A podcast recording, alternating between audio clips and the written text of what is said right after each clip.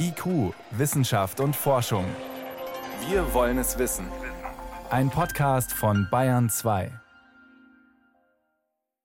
Wenn man in der Schule mit dem Stuhl nach hinten kibbelt, dann ist es so lange kein Problem, solange man es nicht übertreibt. Aber da gibt es immer so einen Punkt, da verliert man das Gleichgewicht, dann bricht es zusammen, dann kracht es und der Stuhl fällt um. Beim Klima ist es ähnlich. Das kann man strapazieren, das machen wir ja seit langem mit extremem CO2-Ausstoß, aber irgendwann ist es eben zu viel. Vor 20 Jahren schon, da haben Wissenschaftler einzelne sogenannte Kipppunkte für bestimmte Systeme oder Regionen der Erde definiert, das eisernen Polen zum Beispiel oder den Regenwald. Da ist man noch davon ausgegangen, die weltweite Temperatur muss schon extrem steigen, damit diese einzelnen Systeme kippen. Jetzt sagen Wissenschaftler aber, das kann schon viel früher passieren. Einer davon ist Professor Stefan Rahmsdorf vom Potsdamer Institut für Klimafolgenforschung. Er ist uns aus Babelsberg zugeschaltet. Herr Rahmsdorf, ich grüße Sie. Grüße Sie. Man hat sich darauf geeinigt, äh, eigentlich weltweit das Zwei-Grad-Ziel halten zu wollen. Welches dieser einzelnen Systeme kippt denn dann trotzdem? Ja, genau genommen hat man sich ja in Paris geeinigt, deutlich unter zwei Grad zu bleiben, was natürlich offen für Interpretation ist, wie viel unter zwei das ist. Und auch ja die Ambition reingeschrieben, dass man sich anstrengen will, bei 1,5 Grad zu bleiben. Gerade unter anderem wegen solcher Kipppunkte, weil mhm. auch schon unter zwei Grad zum Beispiel äh, der grönländische Eispanzer destabilisiert werden könnte und mit ziemlicher Sicherheit die Korallenriffe wahrscheinlich absterben werden. Da stecken wir ja bereits mittendrin. Das Great Barrier Reef in Australien hat in den letzten Jahren etwa die Hälfte der Korallen schon verloren. Warum hat man denn vor, sagen wir mal, 20 Jahren noch gedacht, dass das viel länger dauert, also dass die Temperaturen viel höher sein müssten, damit so ein einzelnes System kippt? Ja, es ist schwer zu sagen, wo solche kritischen Punkte sind, denn das ist, was wir Physiker nicht linear nennen und das heißt, es hängt sehr sensibel von den genauen Randbedingungen ab und man hat eben leider gerade solche nichtlinearen Effekte früher unterschätzt. Was bedeutet es denn, wenn so ein Tipping Point, wie es englisch heißt, überschritten wird? Wird dann der Regenwald zur Wüste?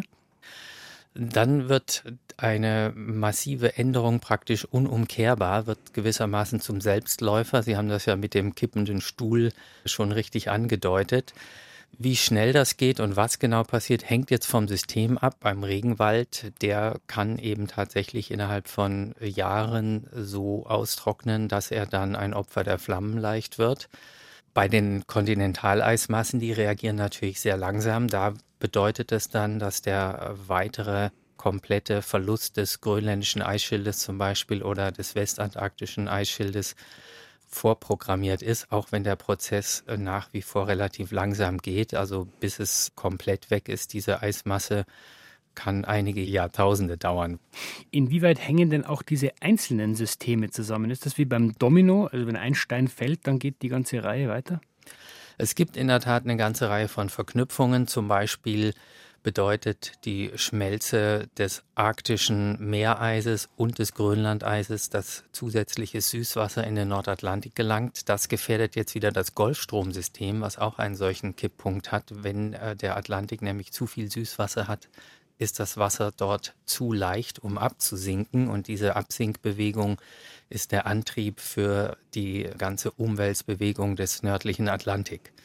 Diese Atlantikzirkulation reicht vom Südpolarmeer bis in das Nordmeer und sie transportiert große Wärmemengen von Süden nach Norden. Und wenn diese Zirkulation dann versiegt, dann wird es im Norden wesentlich kälter, im Süden aber wärmer.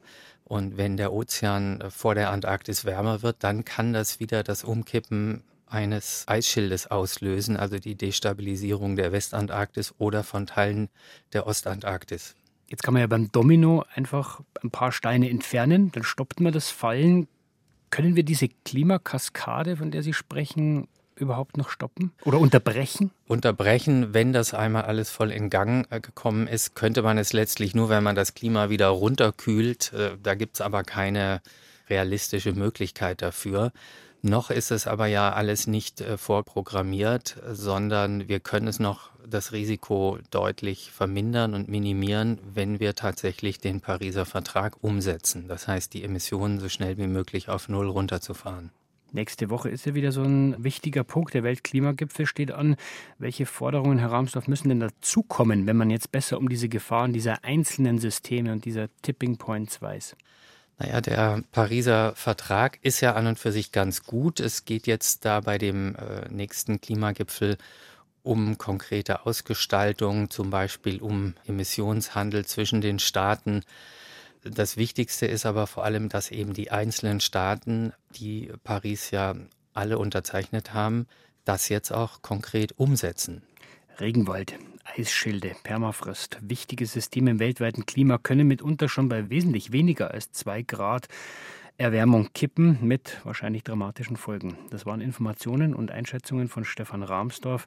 Er ist Klimaforscher am Potsdam Institut für Klimafolgenforschung. Herr Rahmsdorf, ich danke Ihnen für das Gespräch. Ja, sehr gerne.